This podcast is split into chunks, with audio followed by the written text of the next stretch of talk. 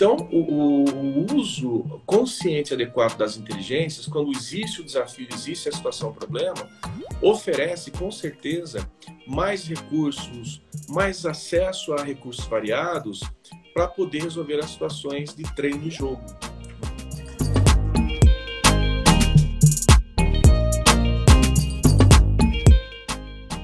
Oi, gente, sejam todos bem-vindos e bem-vindas ao GPSP Conversa. Eu sou a Sara Silvério. E eu sou Paula Cimarelli. O nosso podcast de hoje foi uma live feita lá no nosso Instagram, arroba GPSPunicamp, só para lembrar, né? Quem não tá seguindo, sigam, tem muito conteúdo legal. E foi com o professor Hermes Balbino, que atuou como psicólogo de grandes equipes, e o tema foi As inteligências múltiplas no treinamento esportivo.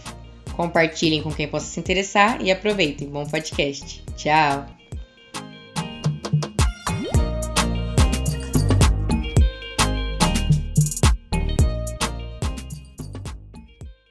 É, bom, pra, eu acho que dispensa um pouco a apresentação de quem é o Hermes, mas vou fazer essa apresentação caso alguém não o conheça. É, Hermes é um nome super importante na nossa área da pedagogia do esporte e também no esporte, no lado, vamos usar assim, da psicologia. O Hermes, para quem é, não conhece a trajetória, e eu tenho que admitir que eu fiquei sabendo isso hoje, eu quase caí para trás, Hermes, você podia ter me avisado, mas tudo certo. O Hermes é, foi campeão é, mundial de basquete, vice-campeão olímpico e campeão pan-americano, tá certo? Sim. Isso com a equipe de Hortência, Paula, só gente que joga mais ou menos, enfim. E o Hermes até hoje atua no alto rendimento, só que é, dentro da psicologia especificamente, porque depois dele é, se tornar doutor na educação física, ele foi fazer graduação em psicologia. Então ele é um psicólogo do esporte além de um pedagogo do esporte. E é muito legal porque ele faz essa interface entre essas duas áreas e me arrisco a dizer que é o nome, o melhor nome que faça isso hoje em dia, que faz isso hoje em dia. Tá bom? Bom, acho que falei, né, Hermes? A nossa temática hoje vai ser olhar para o treinamento é, e pensar nas inteligências múltiplas dentro do treinamento. E o mais legal que você tem é, muita experiência prática, acho que isso valida muito, além do que você já sabe também na teoria. Então, enfim, a live é sua, fique à vontade. Eu estou só aqui porque não tenho como sair. E aí depois eu vou te mandando as perguntas e a gente vai conversando, tá bom? Tá ok. Tá, Paulo, obrigado, né? Grato também ao professor Roberto. É, foi meu orientador do mestrado doutorado, além de companheiro de várias jornadas, né? Pessoa que uhum. admiro muito. É, e hoje a gente vai falar um pouquinho sobre isso, essa temática que muito me atrai, né? Que é das inteligências e também do treinamento. É, como a Paula falou né, aí na apresentação, eu, eu, trabalho já há muito tempo dentro do esporte e esse tema inteligência para mim sempre foi muito precioso. Né? É, curiosamente, na minha infância, adolescência, eu sempre acompanhei muitas modalidades esportivas. Né? Como todo bom brasileiro, fui apaixonado pelo futebol.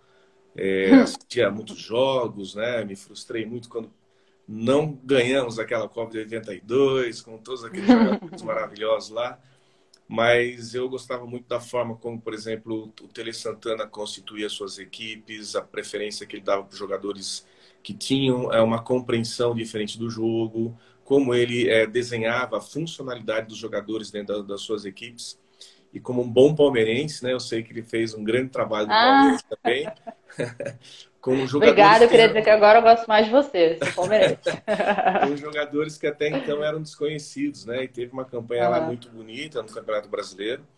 É, e aquilo me chamou muita atenção já bem no começo da minha juventude, né? E depois eu fui fazer educação física, sempre me atraiu também essa questão, é, não só do resultado, né, de um jogo, o resultado em si de uma atividade física, mas como é que a gente chega até lá, ou seja, a questão de processo.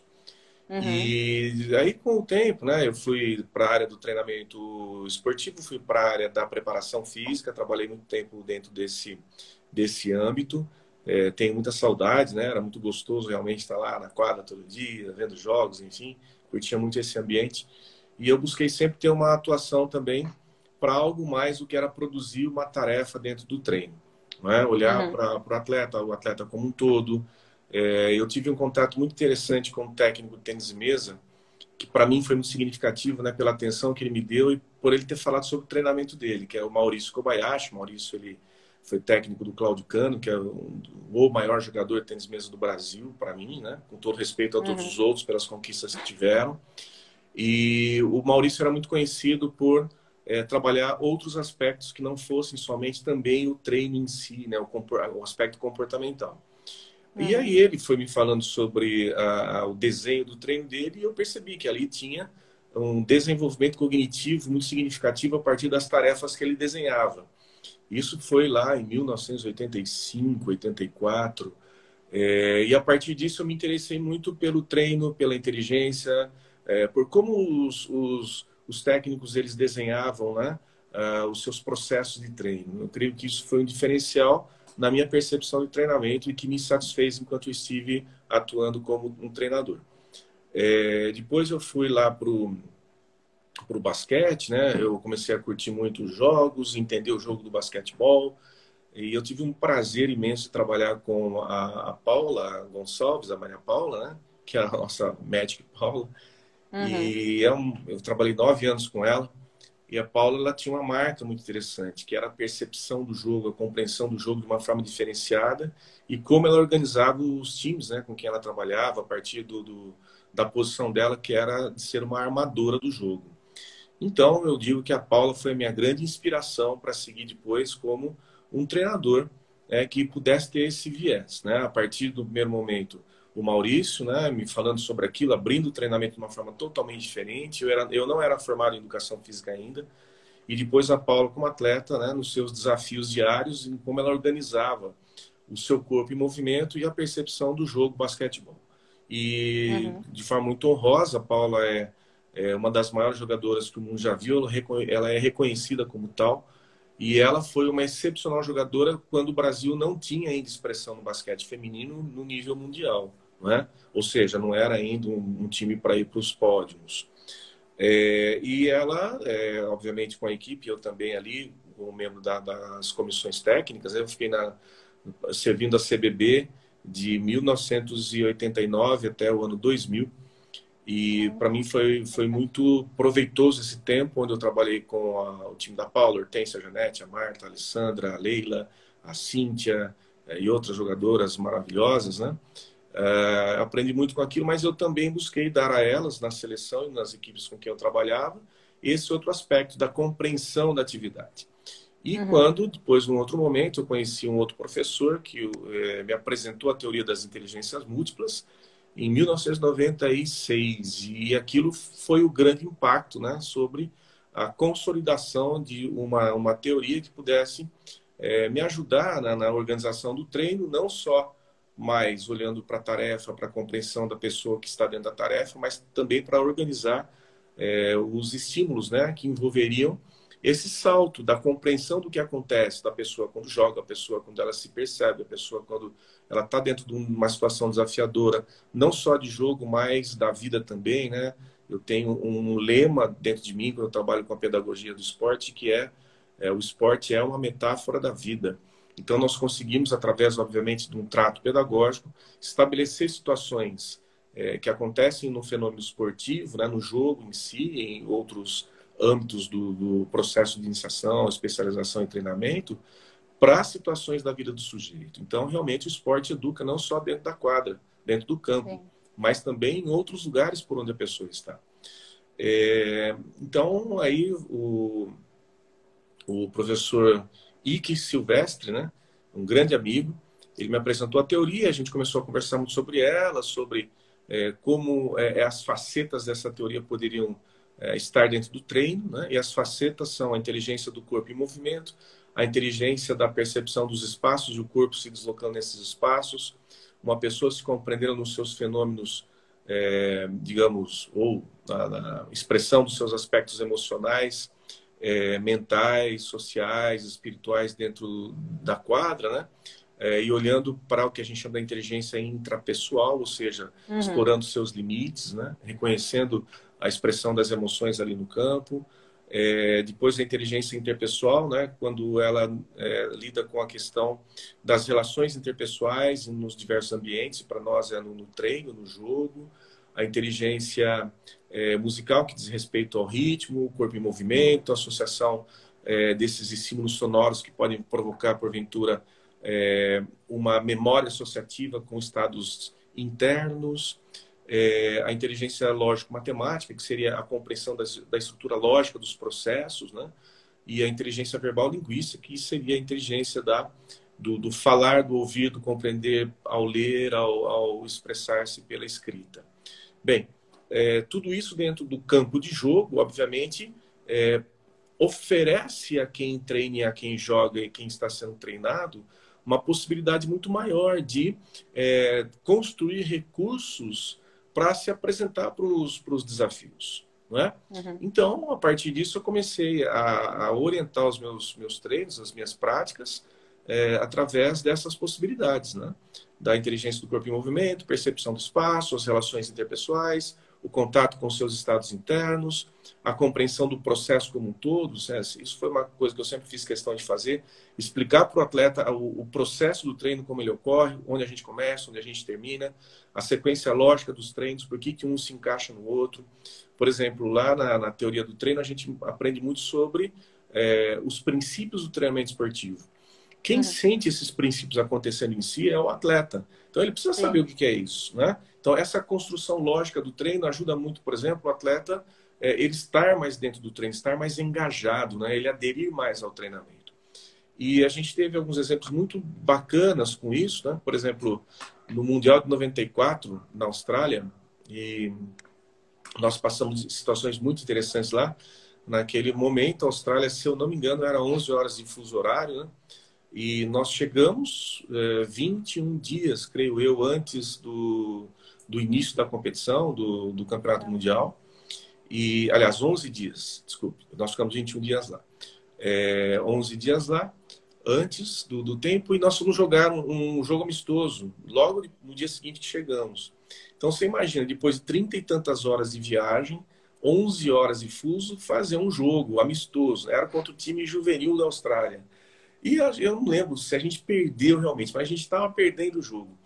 E foi assim, um desespero, porque né, as meninas não conseguiam desempenhar dentro do jogo. E já tinham passado por uma experiência traumática é, no, no, no pré-olímpico para os Jogos é, de Seul, que esse pré-olímpico foi em Singapura, onde elas passaram exatamente o mesmo, o mesmo tipo de situação. Então, uhum. fizeram a conexão, ó, o desastre vai, vai se repetir aqui. E eu é, resolvi, né, eu já tinha colocado para elas todo o nosso processo do treino e eu fiz uma reunião com elas explicando o que, que era a questão do fuso horário, a questão da adaptação ao fuso, né, a questão lá dos, dos ritmos, é, dos ciclos circadianos, ou seja, uhum. como uma pessoa se adapta a esse tipo de situação, o que, que esperar do corpo nesse momento.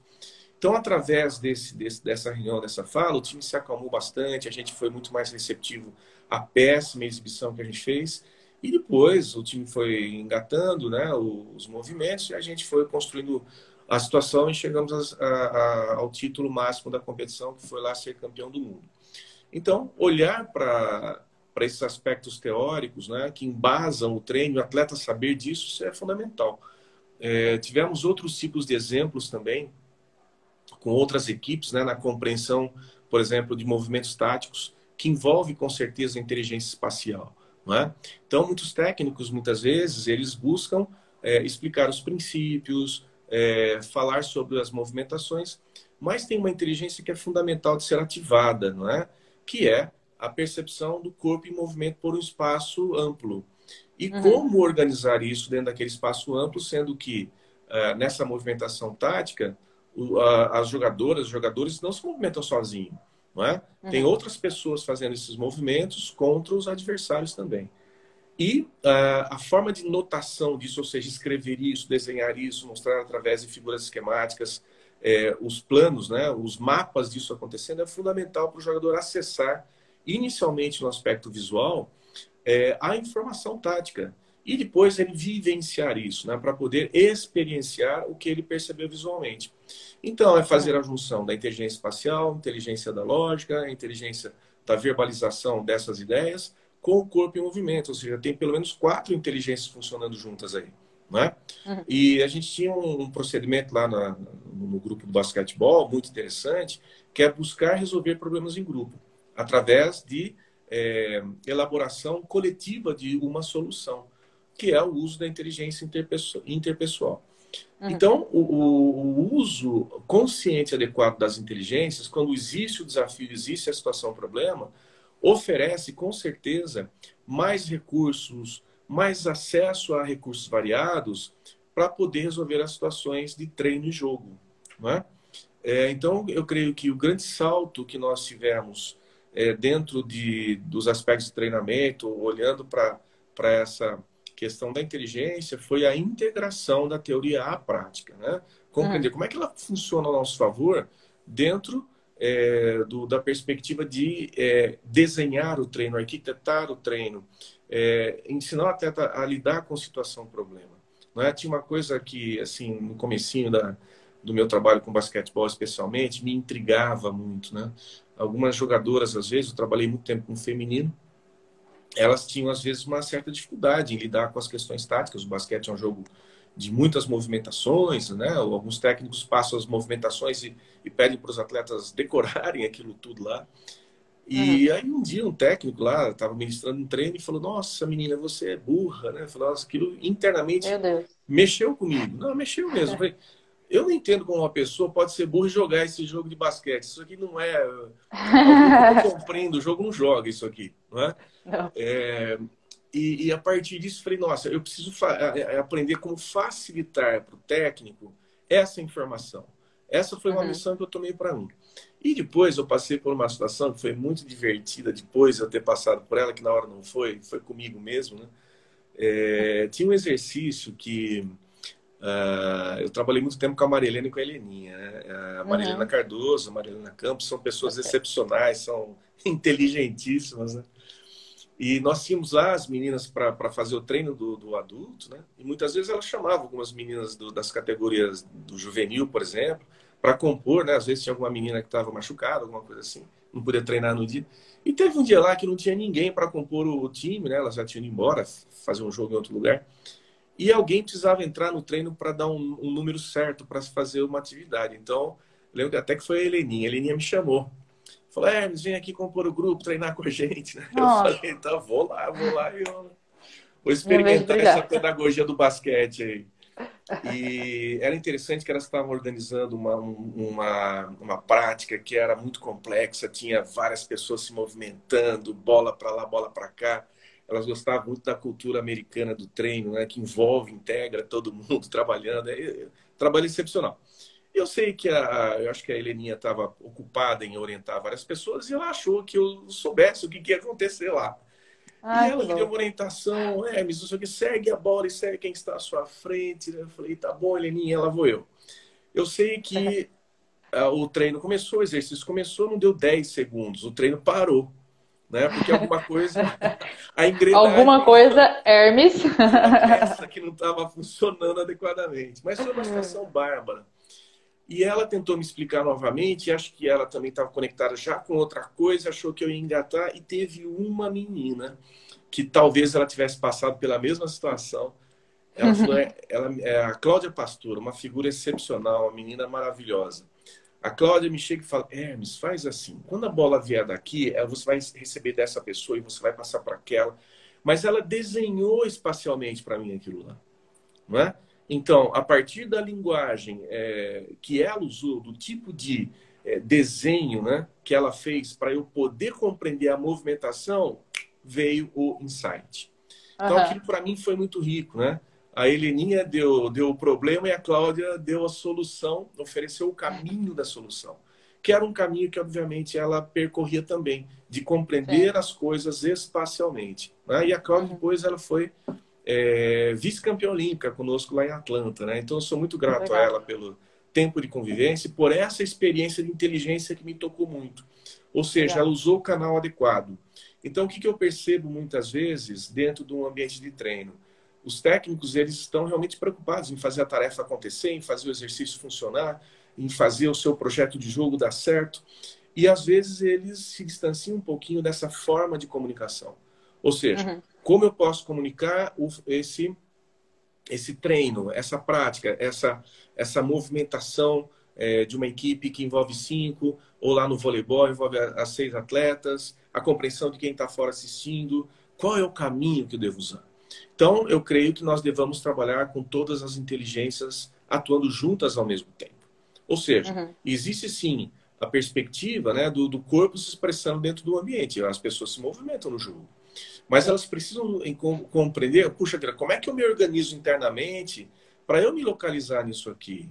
Não é? é como você está no trânsito e você precisa saber, puxa, onde é que eu estou aqui? Né? Estou perto ou longe de onde eu quero chegar? Qual rua melhor que eu uso nesse trânsito maluco aqui, não é? Para quem mora em São Paulo, especialmente, não é? E que me dá a orientação, qual que é a minha referência, não é? Se eu não conseguir resolver, como é que eu faço para me comunicar com outras pessoas? Quais as palavras adequadas? Quais os gestos adequados? Enfim, como que eu lido quando existe uma situação desafiadora e eu não conseguir passar por ela, né? é, lá no exercício da Heleninha, eu fiquei morrendo de vergonha no primeiro momento. Eu falei, puxa vida, eu sou o treinador dessa turma e eu não fiz a, o movimento como devia ser feito. Eu não tenho competência para fazer Exato. certo. E veio alguém que me ajudou, mas eu falei, puxa vida, me ajudem, né? Eu olhava para as meninas e Aquele desespero de travei o treino, né? É uma alegria é que não funciona na engrenagem, era o Hermes. Né? É. Foi muito divertido. É. E elas eram fantásticas, a gente se divertiu muito com isso depois também. Né? Então, basicamente, que, que a gente faz com a ideia das inteligências múltiplas? Né? Eu creio que ela tem uma, um princípio que é fundamental. Primeiro, todas as pessoas nascem com todo os, todos os potenciais de inteligência. Então, cabe aos pedagogos, sejam os pedagogos lá da escola, quem trabalha com a pedagogia formal, quem trabalha com a pedagogia dentro do esporte ou em outro tipo de atividade, entender como é que eu faço para estimular esse tipo de competência que está é, potencialmente presente nas pessoas. Não é? Uhum. Eu creio que a melhor maneira de fazer isso é trabalhar através do que nós chamamos de situação-problema. É? Uhum. Então, uma situação-problema ela envolve, antes de tudo, um desafio. É? Alguma coisa que eu não sei resolver momentaneamente, mas me estimula a permanecer aqui. Ou seja, se eu resolver isso, eu permaneço com mais propriedade. É, eu, eu, lá no, no, no, exercício, eu permaneci com mais propriedade depois que eu consegui fazer a movimentação. Ou agora eu pertenço a essa turma aqui, ó, não vou ser tirado do, da tarefa porque eu não soube fazer. Mas alguém foi lá e me ajudou a, a acessar esse degrau. Eu creio Sim. que esse é um exercício que os treinadores devem fazer é, internamente sobre o que, que não está funcionando aqui nesse treino, na verdade, é que pertence muito mais a essa é, ausência de uma pedagogia adequada do que provavelmente a incompetência de quem faz o exercício, não só de quem programa, mas de quem é, executa, não é? Eu creio que essa ponte é fundamental e a teoria em si ela permite acessarmos essa ponte, não é? Para ajudarmos as pessoas a estarem melhor nesse lugar. E também contar com essa presença do atleta inteligente, na verdade todos são, que muitos não tiveram essas inteligências, na verdade, estimuladas né, ou desenvolvidas. Né? Eu creio que esse seja o, o, o ponto. Né? Com certeza.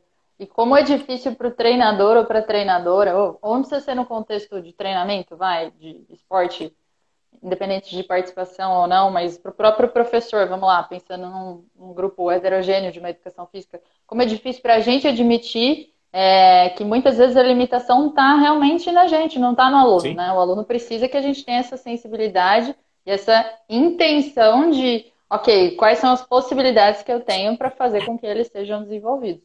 Sim, Isso sim. É, é um pouco. E aí vai um pouco da nossa também inteligência intra, pessoal. Sim. Então é, é, bem, é bem complicado. Bem, bem... Enfim, deixa eu fazer uma pergunta. Você disse que aquela situação, um problema é, que aconteceu com as meninas, acho que no Mundial, se eu não estou enganada, por conta do fuso horário e etc. Você não tinha feito ainda a graduação em psicologia, correto? Ou estou errada? Ainda não. Né? Minha graduação em psicologia eu comecei em 2004, terminei em 2009. Né? Estava ah, tá terminando tá o doutorado quando comecei a fazer a graduação em psicologia. Ah, pra quê, né? É, tá, tá muito Para fácil. estudar não. Mas por que, que eu fiz essa pergunta? Quanto é legal de quem está ouvindo pensar. É... Ah, o Hermes está falando tudo isso porque ele fez psicologia. Não. O Hermes é um pedagogo do esporte antes de ser um psicólogo, né? E olha a quantidade de intervenções que, ao longo do tempo, ele, enquanto é, enfim, graduado em educação física e, obviamente, com uma continuidade nos estudos na pós-graduação, o quanto foi possível ele fazer intervenções positivas nesse sentido, né? Só acessando o conhecimento dessa teoria das inteligências múltiplas. Então, isso acho que é um pouco animador, inclusive, para gente que não tem graduação em psicologia, de olhar para essa sim. situação e ver que, que dá para fazer sim, né? Sim, sim, mas assim, é, para que, que eu fui para psicologia, né? O que me mandou para a graduação, na verdade, era uma outra pergunta que eu tinha dentro de mim. É, é. Por exemplo, eu conheci muitas atletas, né, especialmente do basquete feminino, trabalhei bastante com vôlei feminino também naquele tempo e hoje trabalho mais. É, uhum. Uma perguntinha assim que me incomodava. Algumas meninas, elas eram os eternos potenciais. E o que, que impedia essas pessoas, na verdade, de expressarem esse potencial? Eu creio que era essa presença de alguém que detectasse o algo para além da pessoa do que os seus comportamentos, simplesmente. Né? Então, a minha eh, ida para a psicologia foi para atender o estar dentro de ambientes de treino e lidar com essas pessoas que têm o potencial reconhecidamente né, ali pela, pelas questões das capacidades físicas, capacidades técnicas, só que chega na hora do jogo, alguma coisa acontece que aquilo desaparece não é? Então, isso me incomodou muito por muito tempo. Então, a minha ida para a psicologia e para atuar com a psicologia do esporte foi isso. Depois, óbvio, no curso nós descobrimos várias coisas super bonitas, interessantes sobre o ser humano, que me encantam uhum. cada vez mais e que me ajudam hoje, obviamente, dentro do meu trabalho. Com o esporte, eu também atuo com psicologia clínica, com trabalhos de grupos, para lidar com isso, com a ideia do desempenho, não é? Então, uhum. todo o meu trabalho hoje, na verdade, ele é muito focado no desempenho humano. Então, é o desempenho na família, o desempenho no trabalho, o desempenho no jogo, o desempenho pessoal, o desempenho para qualquer uhum. tipo de, de competência que uma pessoa queira eh, se desenvolver. Né? É, por quê? Porque tudo, na verdade, está dentro da própria pessoa. E muitas vezes na psicologia a gente aprende, óbvio, a organizar uh, alguns procedimentos para a pessoa entrar em contato, antes de tudo, com ela mesma. Né? E saber se reconhecer como um potencial, mas que precisa ligar a sua chavinha e hum. ela vai aprender a fazer isso para dar os saltos que deseja, né? Isso é muito importante. Sim, com certeza. Legal, muito bom. Vamos ver as perguntas que foram mandadas aqui. Uh, eu gostei de cara dessa última pergunta é, do João. Está escrito assim: como comunicar? Não sei exatamente se eu entendi o que significa isso, mas é, caminhos seriam boas perguntas? Ah, comunicar no sentido de inteligência, eu acho, né? várias formas de explicar, usar recursos para chegar lá, desenho, gesto, toque. Acho que é um pouquinho do que você falou, mas é, acho que a pergunta vai mais ou menos no sentido como é que faço isso na prática, né? Para que essas inteligências possam ser comunicadas aos atletas. E só um, é, uma observação, o Hiller está nos assistindo. Mandou um abraço. Grande companheiro. Vamos lá. É, é, importante, eu creio, é, além de entrar em contato com a teoria em si, saber que esses potenciais estão presentes nas pessoas, né, é como eles podem aparecer. Então, na minha concepção, uhum. na minha experiência, entrando em contato também com outras pessoas que trabalham com isso, é muito importante desenhar as atividades que envolvam situação-problema. Não é? Tá. O que é uma situação-problema? É algo que seja um impasse, seja uma dúvida, seja uma inquietude para uma pessoa e que ela tenha uma motivação é, ativada dentro de si para superar aquilo lá. Né? Uhum. Então ela vai buscar através de algum caminho, muitas vezes é um caminho que ela já conhece, por exemplo, no esporte o caminho da, do corpo em movimento sempre vai ser talvez o, o mais é, pronto, né? Mas uhum. por outros também creio que o, um treinador deva atuar. Ou seja, trazendo para as pessoas a necessidade de é, compreender algo espacialmente. Né? Então, por exemplo, quando alguém se depara com uma situação tática, né, desenha primeiro o que, que você está vendo aí. Então, é, a, a, faz um apontamento onde existe uma figura esquemática, um desenho, dá uma folha de papel, uma caneta, pede para a pessoa desenhar. Então, aqui não é problema nenhum né, alguém falar para você, é, você quer que eu desenhe? Aí, se alguém perguntar, você fala assim, eu quero, né, porque isso vai me fazer compreender melhor o que eu estou querendo aprender. Então, desenhar um problema importante, entender espacialmente o que tem ali e qual seria, dentro desse mapa que você percebe de uma situação, por exemplo, a posição das pessoas dentro de um jogo, né? Eu acho que o, Tiago Leonardi ele trabalha muito com, com essa questão aí, que é o, um professor que já esteve é, aqui no, é, na, na, na, conversa do, é do GPSP também. Uhum. Né? Já é do GPSP também. Uh, desenhar e buscar a solução através do desenho, ou seja, é, você tem um problema, ok, mas como é que você faz para chegar onde você deseja? Qual que é o caminho para chegar até lá?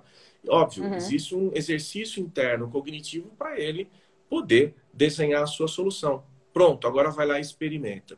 Né? Esse é um, é um, caminho. Na tática, por exemplo, uhum. eu acho fundamental. Né? É, outras possibilidades. É, mostrar ou compartilhar a sua visão com outras pessoas sobre o mesmo problema, né? que é a inteligência interpessoal usando a inteligência espacial nessa questão da tática. Ou seja, como uhum. as pessoas que estão envolvidas naquele problema veem e percebem ah, o que está acontecendo, compartilhar o desenho, compartilhar os mapas, compartilhar ah, o como essa figura esquemática foi desenhada, desenvolvida, né? O que, que não está funcionando aqui? Como é que a gente vai fazer para achar a solução? E experimentar, né? Então isso é fundamental. Se eu não chego até o que eu desejo, eu preciso reformular o meu caminho até lá. Né? Então, uhum. várias inteligências estarão presentes: a lógica, a verbalização, a, a, os relacionamentos é, interpessoais, enfim. Os limites, às vezes, né, que as pessoas têm, por exemplo, de falar com grupos, né, de, de se colocar, de se posicionar, que é a inteligência intrapessoal. Né? Às vezes as pessoas têm medo de serem ridicularizadas quando falam com, com atletas que são mais experientes. Por exemplo, trabalhei bastante com a turma mais mais famosa do basquete, hoje bastante com o pessoal do vôlei. Às vezes as meninas mais novas elas têm medo né, de se manifestar no grupo por conta do que as, as, as, as, mais experientes vão, vão pensar de mim. Não, é o seu direito, né? De repente no jogo você vai ter às vezes que resolver uma, bola, uma situação com a bola na sua mão e daí você vai fazer o quê? Vai devolver para uma outra pessoa, né? Sim, então, é, isso tudo envolve limite, né? Às vezes é um limite emocional.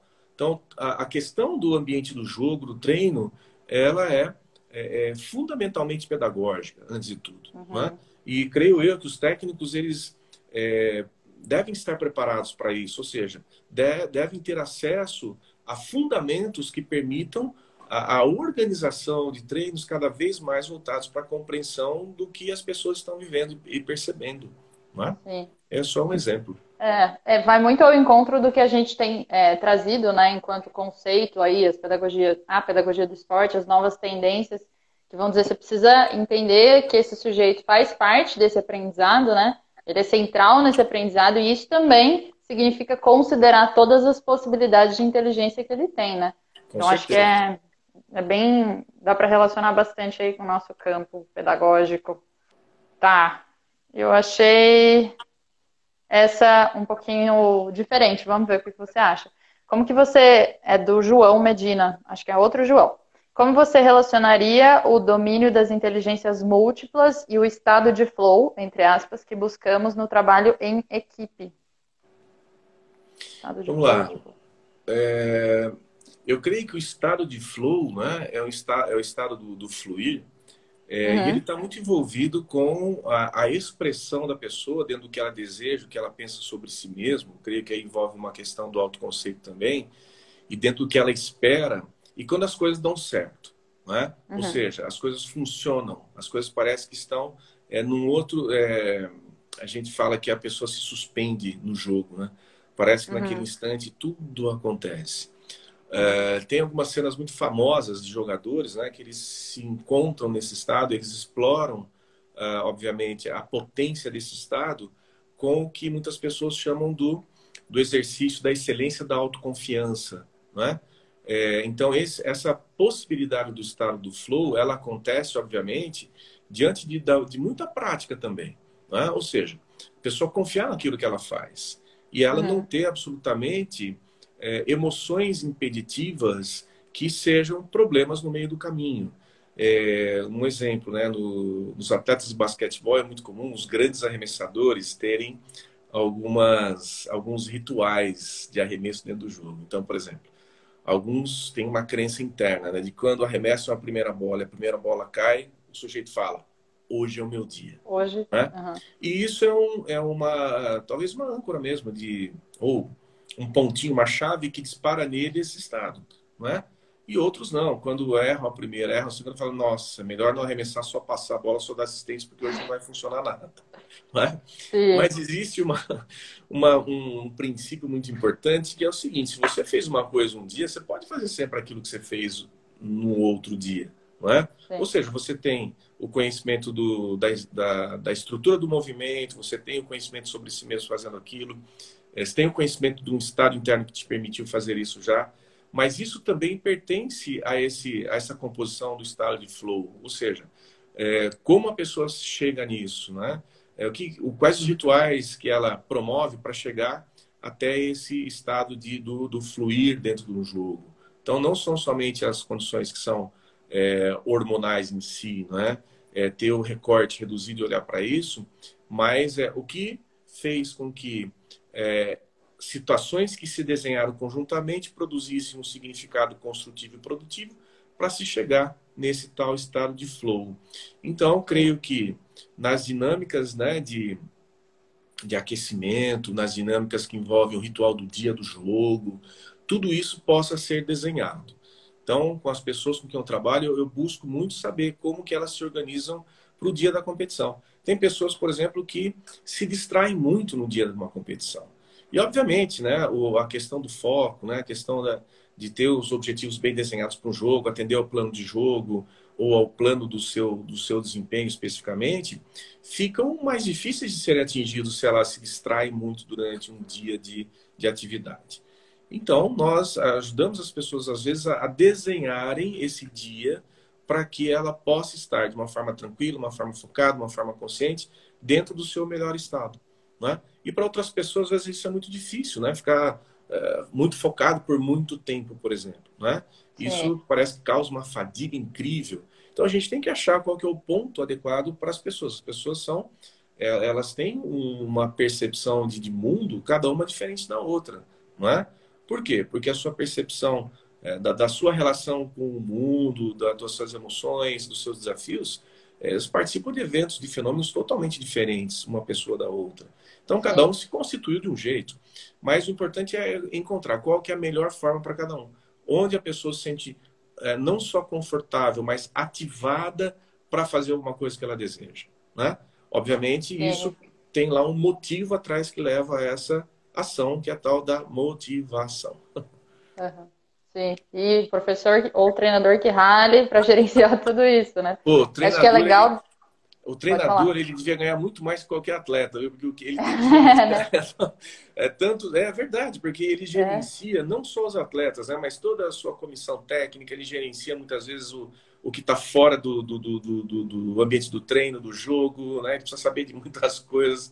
Então, o treinador, Sim. ele é um mágico, antes de tudo, né? É um com forte. certeza, com certeza. E aí, pensando em... É óbvio que isso fica mais claro ainda quando a gente pensa no alto rendimento, né? Mas pensando em iniciação ou mesmo especialização, é, o, a importância do treinador também, ou da treinadora, ter isso considerado no, no próprio planejamento dele, né? Então, vai ser semana de competição, vai ser dia de, de jogo, enfim. É, como é que eu vou deixar esses meus atletas entendendo que é um grupo heterogêneo, nesse é, estado, vou chamar de preparatório, né, para que eles consigam dar o melhor deles, independente de, pô, a gente está falando de iniciação, especialização, é gente que infelizmente ainda também tem que cumprir com provas e um monte de coisa. Então, como é que é gerenciar essa vida fora, né, e essa, essa situação dentro do treino? Vamos lá que tem um monte de pergunta. Essa, eu não consigo nem dizer a sigla que mandaram, acabaram de enviar. Como que a psicologia atua no comportamento imediatista das novas gerações? Falta de perseverança, resiliência e um pouco de aplicação em situações de perspectivas a médio e longo prazo. Muito boa pergunta. É bem verdade isso, todo mundo bastante imediatista, né? Sim, sim, é. é a gente tem aí hoje um perfil diferente, até por conta do. É, desse universo de informações a, é, que as pessoas estão expostas não só uhum. expostas, mas porque elas procuram também, não é? Eu vou procurar juntar aqui com uma pergunta é, que um amigo maravilhoso lá de Catanduva fez aqui, eu consegui capturar um pouquinho a pergunta. Legal, dele, bom. Que são os canais de aprendizagem, que é do meu querido Fernando Catanho, né? É, abraço é. ao nosso amigo Loirinho. É, eu creio que para essas pessoas que estão nessa perspectiva imediatista, não é? e elas muitas vezes estão muito conectadas à informação e não a conhecimento. Não é?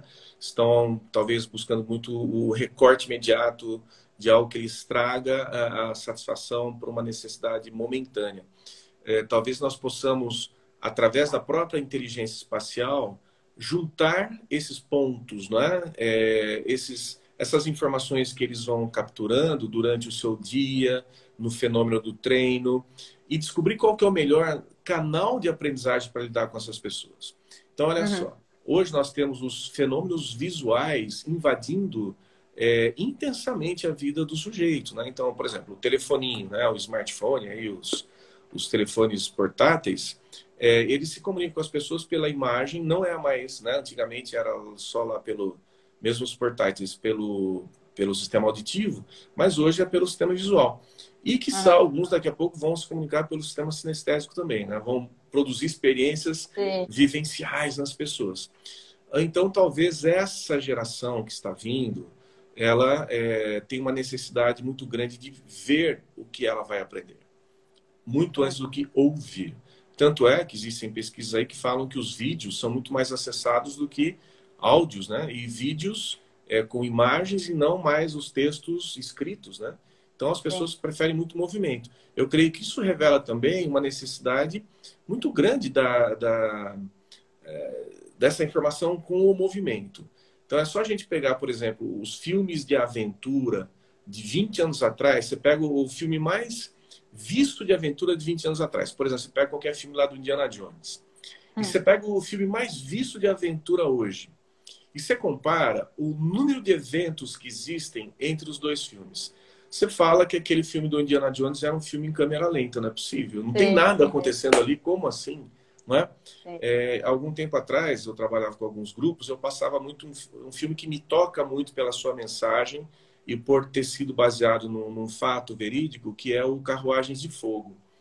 E com o tempo, a gente vai percebendo como o Carruagens de Fogo ele vai ficando lento cada vez mais. Então, as pessoas falam, quando assistem, né, porque é uma, uma tarefa que existe lá dentro de um processo, elas falam, uhum. nossa, professor, eu quase que eu dormi no filme. Eu falo, meu, mas é como? Um filme com a profundidade da mensagem que existe ali dentro. Como é que essas pessoas dormem? Exatamente por isso. o mundo está muito mais veloz. E eu creio que nós temos que tomar um cuidado muito grande com isso, com essa velocidade do mundo. Porque a informação ela não pode ir nessa velocidade. Não é? A, a informação do jogo. Então, por exemplo, ontem eu estava assistindo aqui alguns documentários que falavam sobre é, técnicos é, da NBA, que não são os técnicos de quadra, mas são os que promovem os, os, os, os acampamentos dos jovens uhum. que vão é, entrar para o draft, né? Então, uhum. todos eles, assim, entrevistar, todos os entrevistados, e, por exemplo, o Kevin Durant falando sobre isso, todos eles falam sobre a velocidade do jogo que quando eles saem do universitário e entram para a NBA, eles entram na velocidade do basquete universitário. Uhum. E eles aprendem com o tempo que o jogo é diferente. Ele é precisa jogar um jogo com outra velocidade, senão eles não é. aguentam jogar 84 partidas na temporada ordinária daquela forma.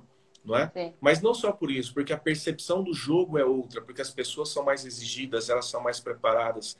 Ou seja, talvez o mundo também seja assim. Então, uhum. quando a gente captura muita informação e a gente quer juntar tudo isso num, num pequeno espaço de tempo, talvez o mundo fique muito rápido realmente. Mas é. nós precisamos aprender a analisar o que está acontecendo. É o contato com a situação problema. Se no jogo não existir isso, o jogo vai ficar uma correria, não é? É ou ir para lá ou ir para cá. Então, quais os melhores canais de aprendizagem para a gente lidar com isso? Não é só o visual. É muito importante identificar a preferência do atleta. Normalmente vai ficar pelo canal visual e o canal sinestésico, que são os uhum. dois que mais aparecem para o jogo. Eu jogo, jogo olhando e eu jogo me percebendo. Mas o canal auditivo também é muito importante. Por exemplo, é, lá na, na, na, seleção do basquete, eu trabalhava muito no banco, né? fazia lá a captura dos dados para o scout. Eu percebia que algumas atletas tinham muita dificuldade é, quando a, a, os técnicos ou as técnicas, né? Eu falo as técnicas porque eu trabalhei muito tempo com a Maria Helena, com a Heleninha, e com os uhum. técnicos, é, o Miguel Ângelo, o Sérgio Maronese, Valdir Pagão, Barbosa, quando eles falavam muito de uma situação de jogo, algumas elas não, consegu, não, não conseguiam imaginar aquilo acontecer. Visualizavam na quadra. Exato. Por quê? Porque ela precisava ver a informação, ou seja, desenhar na prancheta é muito produtivo, muito é, construtivo. E às vezes algumas perguntam, mas o que, que eu faço nisso tudo que você me falou? Né? Por onde que eu me movimento? Por exemplo, a Hortência, ela tinha uma facilidade muito grande de imaginar as situações que eram faladas. Né? E algumas outras atletas preferiam o desenho, então elas até se apontavam, né? Então eu vou daqui para cá, vou daqui para lá, eu faço isso. E uhum. outras não, já tinha uma facilidade, né? A Paula também, de imaginar tudo aquilo acontecendo na sua mente. Ponto. Eu creio que é importantíssimo investigar, antes da gente começar a se relacionar com, com os grupos, né? Qual é o, é canal preferencial de aprendizagem? Ponto e também desenvolver aqueles que não são tão preferenciais assim.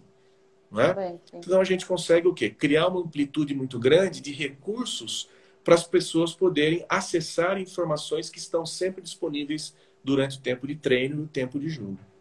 Sim, com certeza. Eu vou até pedir licença aqui, já que estou é, num contexto bem diferente do seu, né? Eu trabalho é. com a iniciação esportiva.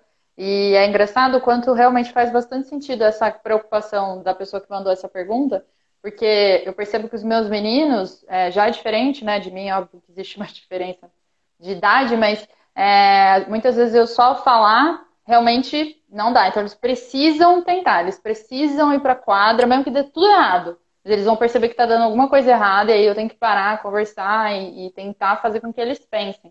E essa estratégia do desenho que você comentou, isso funciona muito bem também. Assim, já usei algumas vezes e realmente, é, vamos lá, ok, o que, que vocês entenderam do que a gente fez? Desenha, mostra, explica para o seu amigo, porque aí eles começam a perceber os erros deles, né? E o quanto a gente, enquanto treinador, não lembra de usar esses diferentes recursos, né? A gente vai no, naquilo que é mais cômodo, naquilo que a gente tem segurança, ou que tem experiência, então é, é bem por aí mesmo. É, tá sendo um pouco reflexiva demais essa live para mim, mas eu vou sobreviver. É. é. Mas tudo bem, vamos ver. A gente tem mais alguns minutinhos. Eu vou Sim. pegar mais alguma pergunta. Posso fazer aqui. também aqui uma outra referência a isso tudo? Com né? certeza. Fique à vontade. influente na, na, minha carreira foi o professor Léo Riso, né? O professor uhum. Léo, ele me trouxe a perspectiva, juntamente com o Maurício Kobayashi, do treinamento mental, não é? Uhum. Então, é, junto com o Léo, nós desenvolvemos muitas práticas de treinamento mental, inclusive no tempo do basquetebol, né? para permitir que as meninas elas acessassem um outro estado de consciência enquanto treino, enquanto jogo. E nós tivemos uma, um aproveitamento muito bom. Eu trabalhava na equipe da Unimap em Piracicaba e nós tínhamos uma, ah. um playoff semifinal. Nós íamos jogar contra a equipe do professor Vendramini, grande amigo também. Naquele tempo eles estavam trabalhando em Paulínia e nós em Piracicaba com a Unimap e eles lá com o Ceará e nós havíamos perdido um primeiro jogo é, em Piracicaba, que era o jogo que a gente jogava em casa. Né? Então, perdemos ah. o jogo, agora vamos jogar lá em Paulínia. E as meninas ficaram muito tensas, muito nervosas com isso, porque a gente sabia que a gente Sim. tinha potencial para ganhar o jogo, né? mas precisávamos trabalhar melhor. E nós detectamos uma tensão muito grande no grupo. E nós fizemos uma sessão de treinamento mental que foi muito legal e a gente trabalhou muitas coisas depois disso. Ou seja, elas saíram desse estado de tensão e encontraram outro estado, né? Que talvez é, é, é um estado em que elas puderam olhar realmente para as questões como elas estavam ocorrendo e não mediante lá a ótica do medo ou mesmo da, da tristeza por ter, ter perdido o jogo e a gente se dissociar daquele evento, né? Daquele jogo perdido e sair para olhar para como nós podemos ganhar o próximo. Não é? Então, a partir disso, desse trabalho de, do treinamento mental que nós fizemos. Aí nós tivemos essa sessão de, de conversas, de combinar coisas, coisas que eram importantes para o time trabalhar para conseguir realmente os resultados que desejava, e funcionou muito bem. E o professor Léo já tinha trabalhado em outros momentos com outras equipes, com outros é, em que eu trabalhei também, e nós firmamos, né? E o Léo levou esse trabalho, inclusive, para a preparação da equipe para Atlanta em, no, é, em 96 que também eh, nós atingimos, creio eu, na, com aquela equipe que estava lá, com a Paula Hortência juntas, né, com a Janete, Marta, enfim, a Alessandra e as outras meninas, é, um desempenho espetacular também por conta desse dessa faceta né, do treinamento mental presente nos trabalhos, que é a inteligência inter, inter é, desculpa, intrapessoal. Intra. Legal. Muito bom, muito legal. Eu quero juntar uma pergunta aqui, é, tá escrito que foi quem fez Gama Atleta, é, em que ele, ou ela, não sei, pergunta qual o maior desafio da psicologia do esporte. Eu queria ir um pouquinho além. Você, enquanto pedagogo e também psicólogo, qual é o maior desafio dessa interface entre psicologia e pedagogia que você enxerga, assim, ou os maiores, não precisa linkar só um, pensando na prática mesmo, sabe? No chão de quadra, o que, que você enxerga aí, é, que você Vamos quer lá. compartilhar? É uma pergunta sensacional. É... Eu percebo da seguinte maneira: a psicologia do esporte ela não é percebida como pode ser percebida dentro do contexto de é, iniciação, especialização e treinamento. Ela uhum. não é percebida devidamente com a sua potência para é, compor uma, uma possibilidade de multidisciplinas dentro do treino. Eu acho que ainda as pessoas veem o psicólogo ou a psicóloga do esporte como a pessoa que vai estar lá para escutar o chororô do atleta, não é? É, puxa vida, vocês não estão bem, então vai procurar o psicólogo. Eu creio que a psicologia pode muito mais especialmente uhum. no que diz respeito à aprendizagem. Por exemplo, a, a, a, teoria das inteligências múltiplas, segundo o seu próprio autor, o Gardner, ela foi é. muito melhor recebida pelo pessoal da pedagogia do que pelo pessoal da psicologia. Olha e, só. de certa forma, eu concordo, não é? Porque é, talvez nós possamos compreender a expressão da pessoa em diversos tipos de ambientes diferentes. Aqui a gente está falando do esporte.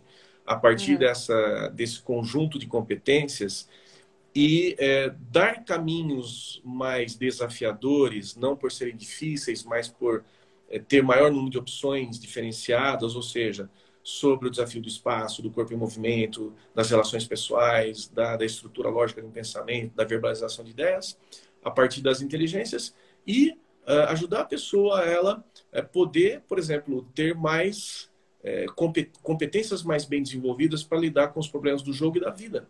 É? Uhum. Uh, se, por exemplo, as tarefas de treino forem executadas somente sobre uh, o nível da experiência comportamento, não é? eu creio que isso é, é, muito raso demais. O esporte oferece muito mais, oferece muito mais problema saudável para a gente poder resolver a partir desse conhecimento dessas teo dessa teoria e também, obviamente, de outras.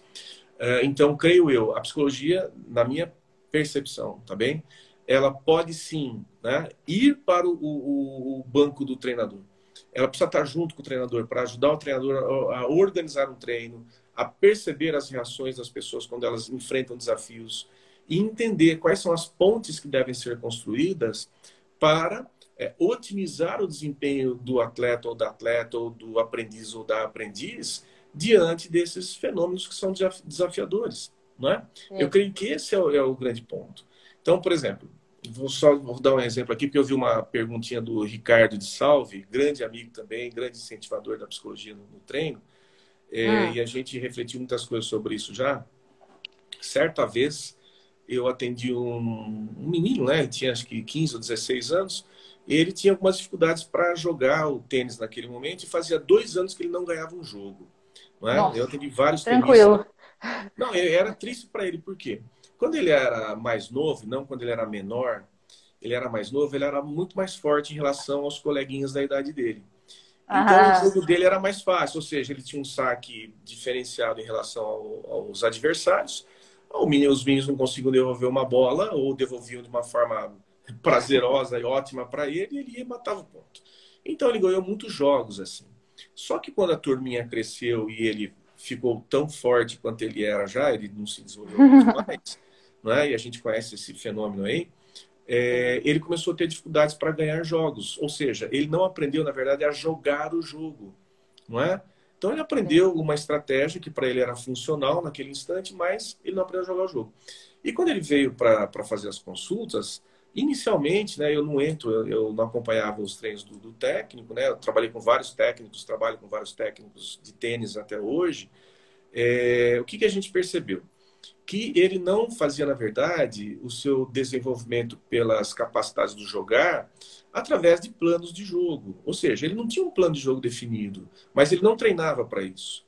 Não é? Uhum. Então, ele ainda estava naquela perspectiva de sacar bem e poder resolver na primeira bola, mas ele não sabia é, jogar. Na realidade, ele jogava no erro do outro, né? Errou, é. ponto meu. Sim. Quase isso. E daí vinha a questão emocional, e vinha a raiva, vinha o medo de acontecer tudo de novo, vinha a frustração pela derrota. Ou seja, a questão não é emocional. A questão é como eu enfrento, me desenvolvo nesses desafios do jogo. Tem uma pergunta aqui que eu não sei se eu te faço ou não. Você, você leu Cestas Sagradas? Li, opa. Lembra dele? É que fizeram uma pergunta sobre ele, sobre esse, esse livro. Sobre o livro? E a conduta pedagógica do Phil Jackson. Mas acho que não sei se. Ah, dá para bater uma bola aí, acho que é interessante. Dá para bater? Oh, com certeza. Ah, recebi aqui uma mensagem de que a Magic Paula estava nos acompanhando. Opa! Sua amiga aí, amiga, sua amiga, amiga do professor. Você é bem-vinda sempre. É. O, o Phil Jackson é uma referência para gente, né? Uhum. não só, não só pelo, pelos resultados em si, né? Ele foi lá várias vezes campeão na, na NBA com duas equipes diferentes. Ele também foi jogador, mas a busca dele foi muito interessante. A busca pelo é, pelo processo pedagógico, né? Obviamente muitos vão chamar do método do treino, mas alguém uhum. comunica esse método. Uh, então essa busca para além do, da dimensão comportamental foi fantástica e só uh, deu força para que eh, essas uh, ciências né, humanas elas estivessem solidamente presentes dentro do ambiente do treino. É, eu tive uma grata satisfação né, e foi até num, num exercício muito interessante. Eu tenho um amigo muito especial também, o Chui. Chui foi jogador lá de basquete de Franca, ele é o maior pontuador, a maior cestinha de Franca é o Chui tem lá a camisa dele pendurada no Legal. ginásio. Ele é uma figura maravilhosa. E o Chui também. Ele praticava muito a mentalização para os jogos, né? Uh, e o Chui tem um grande amigo, é, que é amigo do Phil Jackson. Ah, ele tranquilo. conseguiu, ele conseguiu para a gente um material excepcional que na NBA é muito difícil de conseguir, que são filmagens de treinamentos hum. dos atletas. Uh, e nós vimos o Michael Jordan treinando e a, a, postura né, do Phil Jackson em relação às pessoas que estão dentro do treino.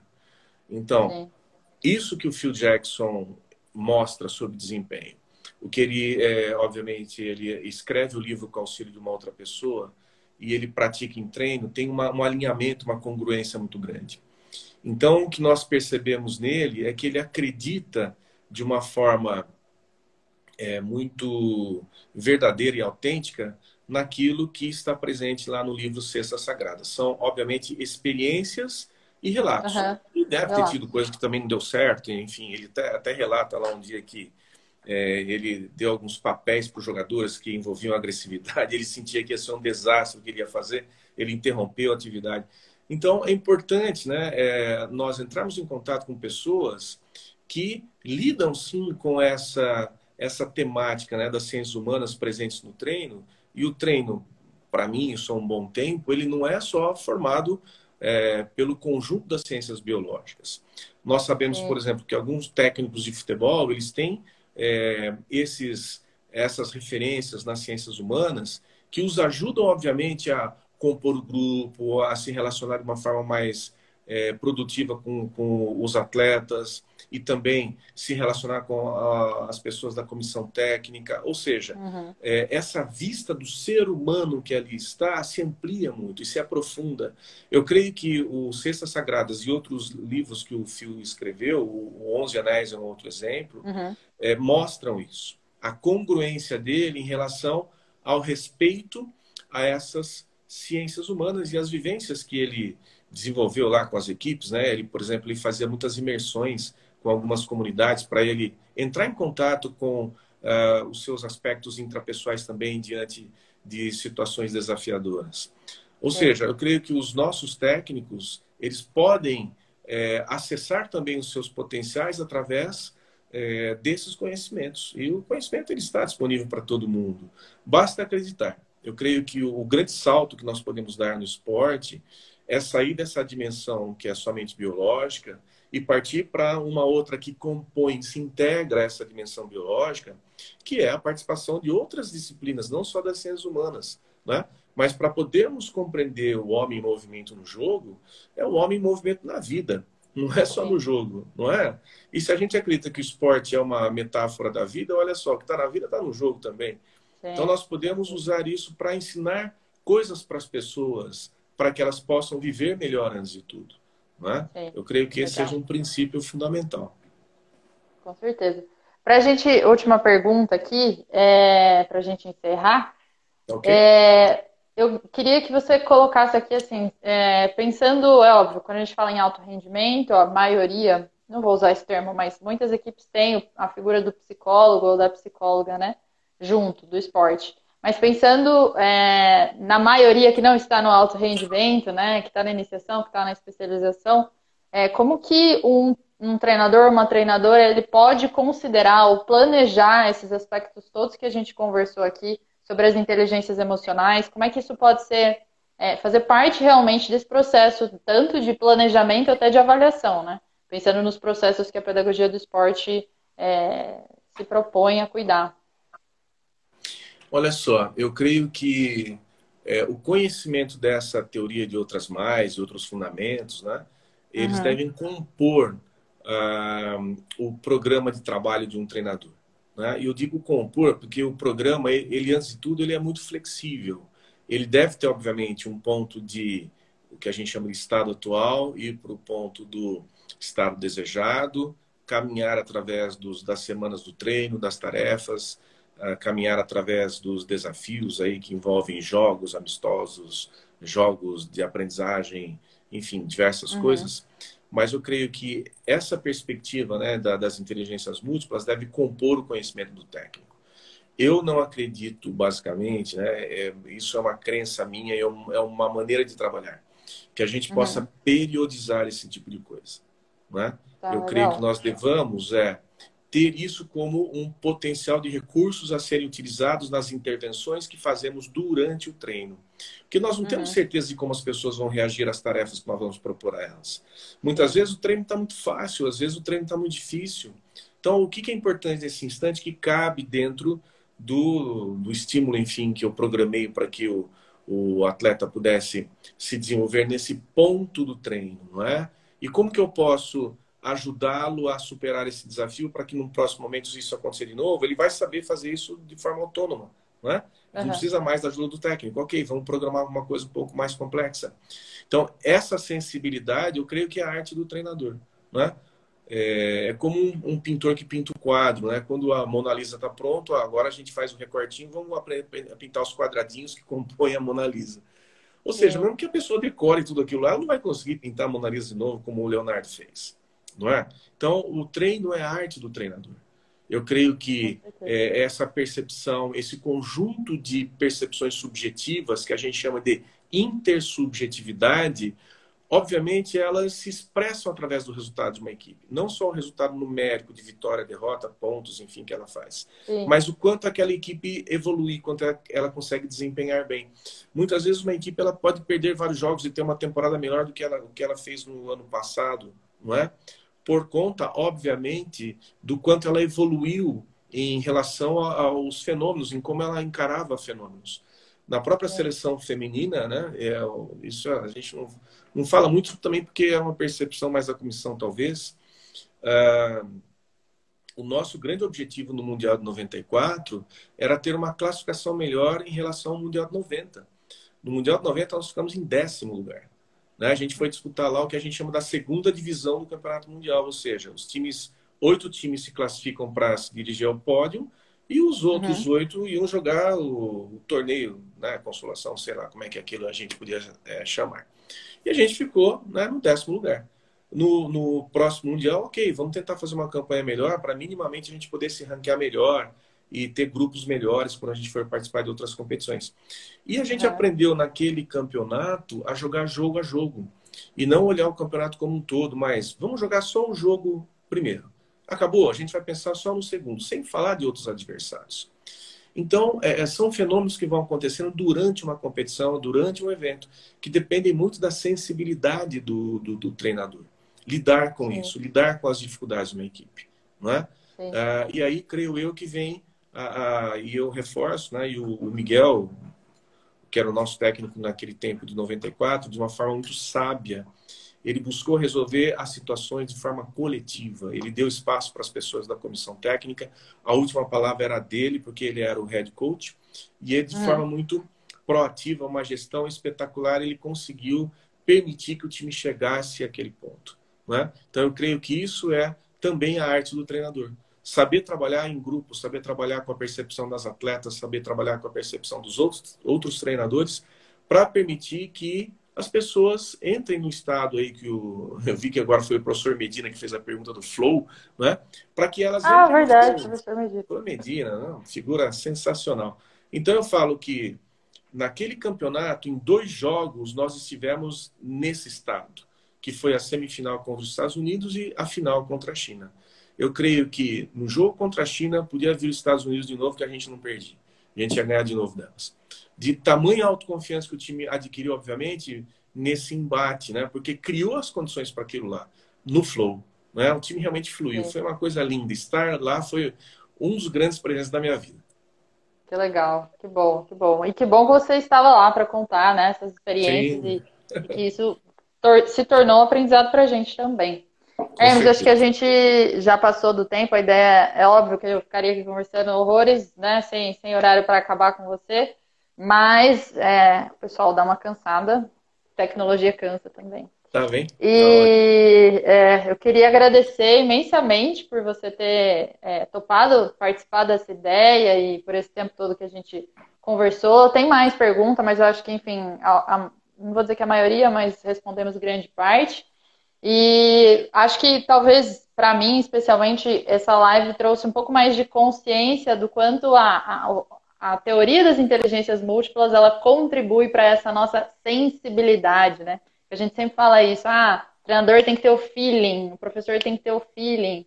Mas parece que existem teorias que estão aí para para também ajudar isso, né? Entender os indivíduos a partir é, de várias inteligências e como é que a gente pode considerar isso enquanto professor ou treinador. Então, muito bom mesmo, muito bom. Obrigada mesmo. Não sei se você quer falar mais alguma coisa ou se a gente já pode encerrar. Não, só quero me despedir e agradecer a oportunidade. É sempre um prazer imenso colaborar com os movimentos do GPSP, né? Eu sou um membro do GPSP, eu sou um membro fundador é. do GPSP. Né? Eu sou Gente!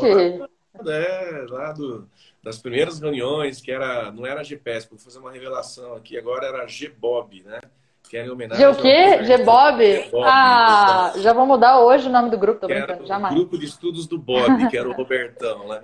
E a gente que tem sensacional. Uma imenso afeto com esse ser humano maravilhoso, né?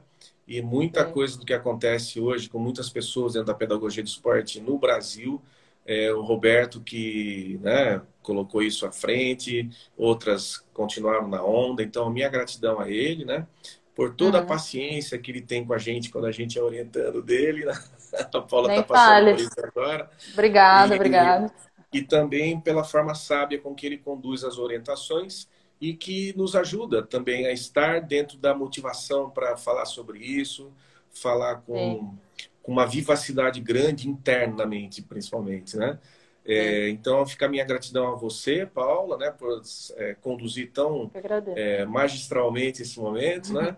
É, e ao Roberto, né, que ofereceu esse, essa possibilidade também. E, enfim, a todos que participaram. Né, a gente vê aqui muitos amigos rodando aqui, né? A turma que vem, participa, faz pergunta. E a Sim. gente quer criar com tudo isso uma comunidade, né?